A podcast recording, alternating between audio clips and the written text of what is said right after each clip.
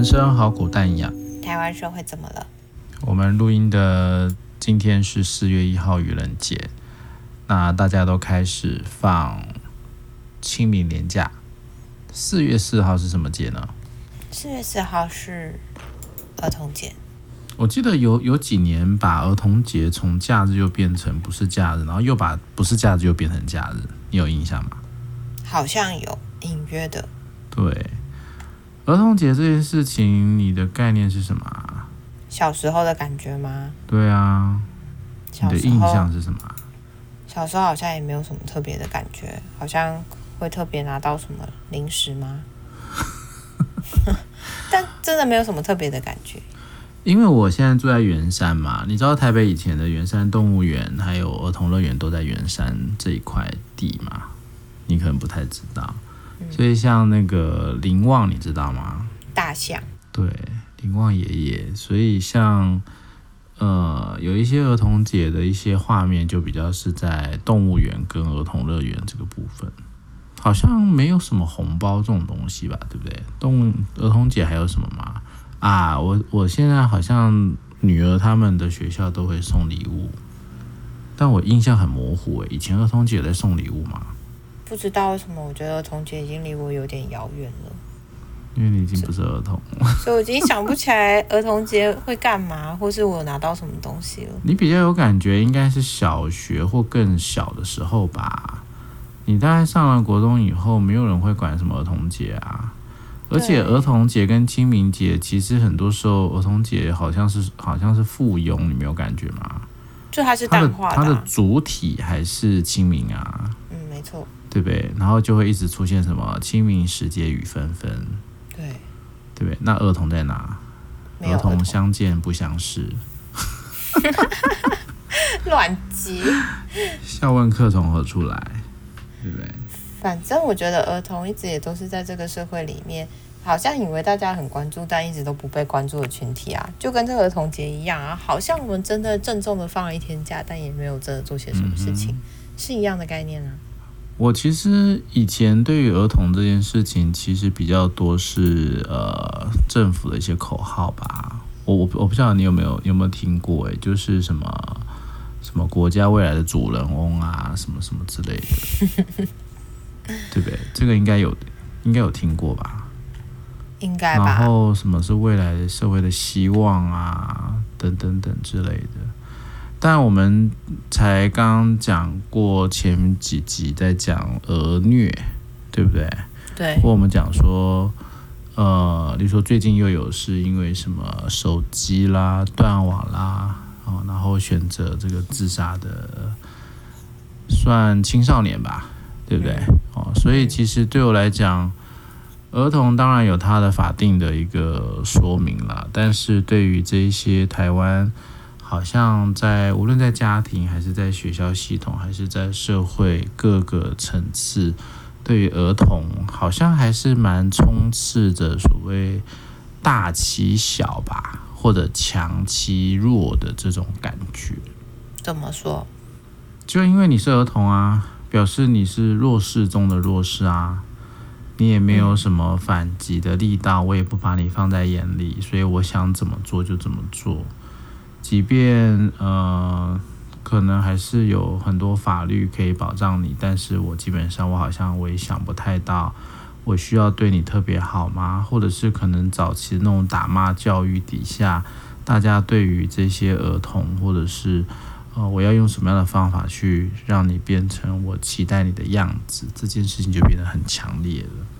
所以，甚至连我要给你一个儿童节，让你好好的过个快乐的童年，好像也只有这一天而已吧。嗯，那我有没有做到给你这些关心跟爱？有啊，我有做到啊。但实际上呢，实际上可能还是用一种比较呃有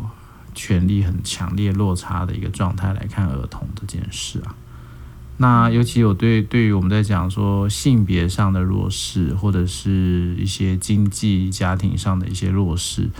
你更会看到有一些儿童，他可能在生活的过程当中是充满了各式各样的担心、害怕、恐惧。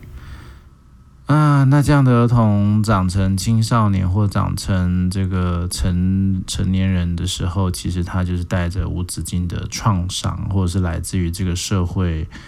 呃的各种评价哦、羞辱，然后进到这个大人的世界。我觉得很多啦，我们在看我们很多成人的案啊，然后他可能过往在儿童阶段都有好多好多的受伤。也有好多好多我们可能都想都不敢想的一些事情发生在他们的身上，所以我觉得对我来讲啦，我觉得我们过去在讲说台湾对于这一块啊的不重视啊，我觉得他大概还是有一个很很强烈的一个文化的概念啊，就是小孩他是没有权利的。我们可以从很多很多的呃各种的说法吧，对不对？所以你应该有听过，就是。说小孩是什么有耳无嘴嘛，所以是不能说的，然后又会把很容易把儿童跟父母亲的某一些权力不对等的关系，把它呃合理化哦，什么什么我管你是为了你好啊，或者是我打你是为了你以后以后可以成功啊，我现在不对你凶一点，你以后怎么会出人头地呢？然后再讲说，你不可以伤害你自己啊！你伤害你自己就是对不起爸妈啦，哦，各式各样的啦。你说什么什么父母在不远游啦，有没有身体发肤受之父母啊？什么什么，或者说一定就是要听父母亲的话，听老师的话，这一类的文化因素，其实也让很多我们的儿童，他即便已经有一些自我意识的长，呃。展现了，但他还是很有可能就会在所有这种无论是家里还是学校的大人的压迫底下，又会把这一些他可能自我的声音又吞了回去。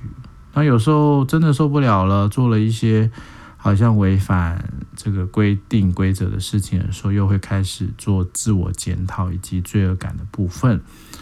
那也有很多人，他可能就因为这样子，就得了更多更多，像忧郁啦、焦虑啦，哦，像恐慌啊，类似像这样的一些心理困难，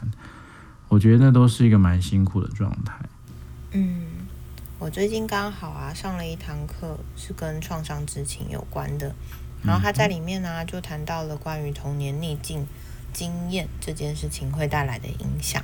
那他就说啊，这个医生其实原本是呃肥胖科医生。那他就是他，反正他就是突突然的就去想说，为什么我的有一些病人在做这样的肥胖控制，他已经做到明明快要成功了，可是后面又复胖很严重，或者说总是失败。那所以他就开始去做了一个真的刚开始真的是一个很简易的问卷调查，就去调查了这些人的一些 background，然后跟一些儿童的经验。嗯，那这些问句呢，里面大部分啊都是包含去提到说，你小时候啊有没有被就是家人殴打的经验啊，忽略的经验啊，或是说你的家庭里面有人在使用药酒瘾吗？然后还是说你过去的家庭里面是不是曾经经历很贫穷的状态？反正类似的问题，他有大概列了十个吧，还是十二个？那他的那个研究啊，就慢慢的到现在，美国已经是用 CTC 的等级，因为他们觉得这是一个很大的公卫议题，那开始就去做了一个调查，那就发现说，其实在美国。呃，大家的这种童年逆境经验里面，当你有这样子的逆境经验，也就是超过四分以上，它其实会带来的影响就非常庞大了。嗯，你有可能会在复制阶级啊，或是复制创伤，然后在这个过程里面，像是在监狱里面的那个比例就特别高，百分之九十七。以上都是有经历过童年逆境经验，于是他们走到了监狱里面，所以他们可能有很多身体上的问题，然后可能会有药酒瘾的议题，然后又或者是有犯罪的，呃，就是这些动机，然后或者是说在这个过程里面有就是曾经受到家暴的经验，那这些其实都，呃，这个数据其实蛮惊人的。那他刚刚开始大家就只是想说，诶，童年逆境会影响这么多事情吗？那到现在啊，甚至连医学院，应该是说医学领域都发现，童年的逆境它还会影响到你的身体机能。也就是说，譬如说你得肺癌的比比率啊，或是说你在哪些，好像是肺阻塞吧，它这个这个部分其实也比一般人的比例还要更高，或是你的健康的部分，对，或者你的童年逆境经验的分数更高啊，嗯、也有可能让你的就是平均寿命是变得更短的。那这时候我看到这边，我就觉得还蛮就是。呃，蛮惊讶的嘛，一部分也没有那么惊讶，因为我们之前其实有提过，说创伤好像也是一种，呃，会刻在基因里面的。那你可能也每个人有可能都多多少少带着一些创伤出生。那在这个过程里面，你的小时候是怎么被对待的？那你有没有机会去翻转这些创伤，或是说你有没有机会能够去理解这些创伤？我觉得那其实会让我很有感觉，是好多人都是带着小时候的伤。然后到大学之后才来做处理啊，或者才有机会去正视它。可有些时候，那个心理韧力其实不见得这么快就长出来。然后有时候过去的那些伤势还是太痛太痛，所以这都会让这些来到大学的学生其实是很辛苦的。因为你重新去检视我在小时候遭遇到的这一切事情的时候，我要用什么样的理由去说服我自己？然后我要用什么样的方式去安抚我自己，回应我自己，然后或是重新说这个故事，其实都很不容易。大家可能都会觉得说，现在的年轻人就是草莓族啊，就是抗压性很低啊。但可能没有想到的是，因为在这个资讯这么爆炸的阶段里面，然后我到了大学，我有了时间，我脱离了家庭，我才真的有机会好好的去反思，我的人生是不是我的人生。然后，真的我觉得那个小时候的呃太多经验啊，这其实都很影响到不同的发展。那在这个发展里面，你可以可以去想一想，如果你在一个怎么说经济状况好一点，然后你的父母很重视你的教育，或是说他们也很重视呃身教言教，然后又或者是他们不会很。很多的肢体暴力，或是言语暴力，或是精神暴力，你在某个部分来说是一个相对安全的环境长大，嗯，跟你在一个充斥着犯罪、充斥着就是你想象不到的暴力，然后或是很多呃不安全的状态，又或者是你随时都要担心下一餐，那你们发展出来的生存技能本来就会很不一样啦。那在这样的生存技能不一样的同时，我们就是认为。诶，那就是解决有问题的人就好啦，不是之前都有这样的说法嘛？就把他们丢到监狱里面去啊，然后让他们可以去呃自生自灭，或是说让这个社会变得更好。但为什么会说是公卫议题？也就是发现创伤越来越多啦，那挡也挡不住。那这是不是应该要从更根本的社会去思考，为什么我们不断在复制创伤？然后这个创伤它到底带来的影响，是不是比我们想象中的还要更多？对啊，这个概念其实也一段时间了啦，哈，所以像这个这个 ACEs 这个部分，联合国也都是用这个来评断大家各种的一些内在创伤的部分。但尤其是你看了我们刚刚讲，你在一个儿童的状况，刚刚那些题目其实是受创最直接也是最严重的。如果家里面有成瘾的，有这些司法案件的，有各种、嗯、呃肢体语言，然后性的暴力，对，无论是直接发生在孩童的身上，还是目睹，其实啊，我是我最近也有几个是目睹的 case，其实目睹就已经很够了。对，所谓的很够，就是真的已经受创很深了，他不见得一定是要遭遇在他自己的身上，他光是目睹。他的父母亲或目睹周遭同住者的一些状况，就够他受的了。所以，所以更不用说他可能已经是被这样的家庭或者是类似这样的一个关系哦所影响超过十几二十年。那真的在他的生命里面，有些时候真的就只是带带伤前行吧，对不对？他是负伤的状态。但为什么我我其实都会用这样的概念来看呢？因为在这十几二十年啊，我们的社会真的蛮快速的在转变，所以那个转变的过程啊，其实就是让这些负伤的人他更难往前走，非常困难，而且有很多的状况是会让他们在呃各种无论是工作压力啦、感情啦，还是一些呃国家政治的局势啊，或世界的一些变迁啊，就更有。会激化他们过去的那一些受创的一个部分。那更也会看到有一些啦，受创跟受创的人产生了一些更受伤的关系，这个也很常见，对不对？无论无论是亲密关系还是亲子关系，很多也是复制在他们自己身上的另外一个创伤，或者是在他关系里面的人的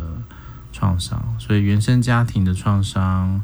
代间传递的创伤，在亲密关系所复制贴上的创伤。这些都会无穷止境的继续干扰着我们啊。那我也只能说啦，如果可以从一个为什么常会觉得从一个最小人类刚开始进到这个世界，然后跟周遭的人在接触的时候，有机会啊，如果能够先把这些家庭的状况先整理好，我觉得那个才会是一个根本。就像我最近在做很多国小、国中的一些 case 的时候啊，我往往会看到是，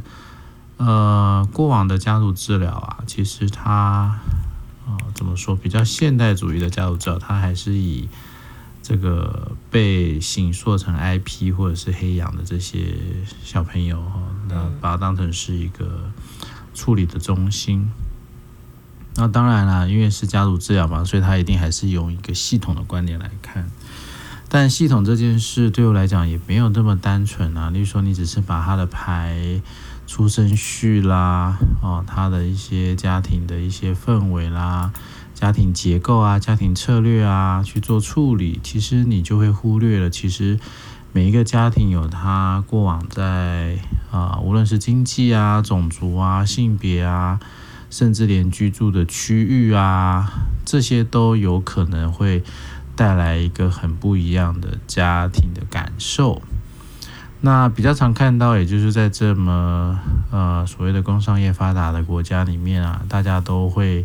比较忙于去寻求更大的收入或者是盈利的部分。那其实也就是让这个家庭原本可以 cover 小孩的一些时间越来越少。所以，当这些孩子他没有办法得到父母亲很直接的关注的时候，他可能就会往外去寻求别人的关注。那但是很多时候，他们用的方法又不是这么的让人感到舒服，所以就会往往跑出来一种，我可能用，可能大家比较熟悉啦，就叫情绪勒索啦，或者用自杀、自伤来做一个工具型的要挟啊。那这个都有可能会是在这样的受创关系里面所长出来的一种变形。那对于很多在关系里，我可能很在意你，或者是我是你，我感觉我是你很身边很重要的人，我可能也就会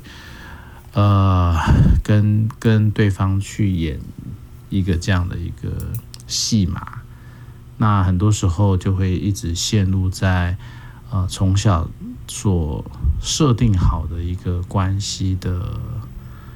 我们讲恶性循环吗？就是在关系里面就会被这样的孩子拿来当成是一个生存的方式，无论是工具型的自杀，还是用各式各样的操弄啊，它就会变成是一个对对很多从儿时创伤转变而来的青少年，他可能就会开始使用。呃，操弄，或者是呃，我们说用一种比较不健康的关系啊，去寻求他个人存在的一种感受啊，所以那个感受也就会蛮容易出现在我们的咨商空间里面啊。那很多老师啊，没有办法去处理这件事，那很多的家长啊，也觉得这个部分对他们来讲已经是束手无策了哦，但。我们通常都还是会看啊，它绝对不会是那么单一的，因为家长怎么样，或者是老师怎么样而发生，它会是需要有一个呃更巨观的一种看法，然后来做一个整体的调节